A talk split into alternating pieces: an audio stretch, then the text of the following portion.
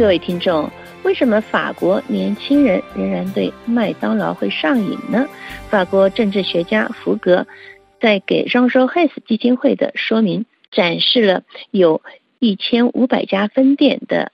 麦当劳速食品是如何成为年龄介于十八到三十五岁法国年轻族群特别喜爱光临的地方？而骨子里反美的法国人几年前不是一直唱衰的麦当劳的饮食是垃圾食品，是造成肥胖人口的罪魁祸首吗？但是现在情况改观了。在法国，每到周六的晚上，经常可以看到年轻人去运动或者约会之后，就三五成群的聚集在麦当劳。小朋友或是年轻的朋友们在麦当劳一起吃着汉堡餐过生日。福格观察叙述说，例如罗拉正在和他的四个女朋友坐在麦当劳里庆祝他十九岁的生日。围绕着麦当劳的一份精选菜单 Best of，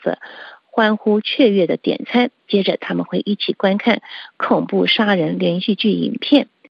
过生日。另一位是技术劳工雨果，他正在麦当劳的终端机上点餐，而他的未婚妻则选择一张两人的桌子坐下来，一面查看自己手机上的 IG Instagram，等着共度汉堡餐的时光。旁边你还可以看到几个小孩正将鸡块浸在一盒中国酱之中沾着吃，父母则垂涎欲滴地看着自己的孩子满足的吃相，而旁边还有一名独自的男子，一面看着手表，一面独自忙着吞咽有三夹层的起司奶酪汉堡。政治学家福格的表述呈现了一个微型但具有代表性样本的。法国麦当劳世代，法国著名的学者罗兰巴特也在他的著作《米多德罗西》中有相关的论述。这次他则试图了解牛排和薯条要告诉我们什么。这一次，他与其说是对汉堡感兴趣，不如说是他对这个麦当劳餐厅何以会变成十八到三十五岁法国年轻人喜爱聚集的社交见面地点，以及各阶层人士喜爱光顾的原因感兴趣。福格的联合撰写最新著作《我们眼中的法国》中，他叙述了自1980年代中期以来，法国社会在经济、国家地理和环境方面的深刻改变，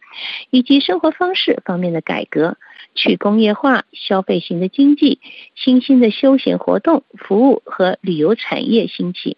文化习俗的美国化，在环城区有越来越多的环形交叉路口。打断了标准化的商标，还有停车场以及亚马逊的仓库等不一而足的光景。福格说，在我们看来，麦当劳在法国大规模的扩展是这种转变的有力指标。这个素食连锁集团于一九七九年在斯特拉斯堡开设。当地的一第一家麦当劳餐厅，一九八六年只有三十四家，一九九零年全法国就有了一百零三家，十年后有七百零九家，这是今天数量的一半而已。福格还说，这种迁移到别地设厂、投资建店，是导致那个国家发生变化的最显著的迹象之一。我们把它称为后来的法国。福格还说，麦当劳以每个月开张三个新店的速度，品牌编织出一个密密麻麻的网，不仅在大城市旅游区交通要道上，而且在郊区农村所有的省份都有麦当劳的标记，包括人口最少的法国省份，现在都被麦当劳覆盖了。麦当劳移植建店进展顺利。以至于法国现在成为仅次于美国，但领先于英国，成为麦当劳在全球的第二大市场。这位政治家补充说，在生产火腿和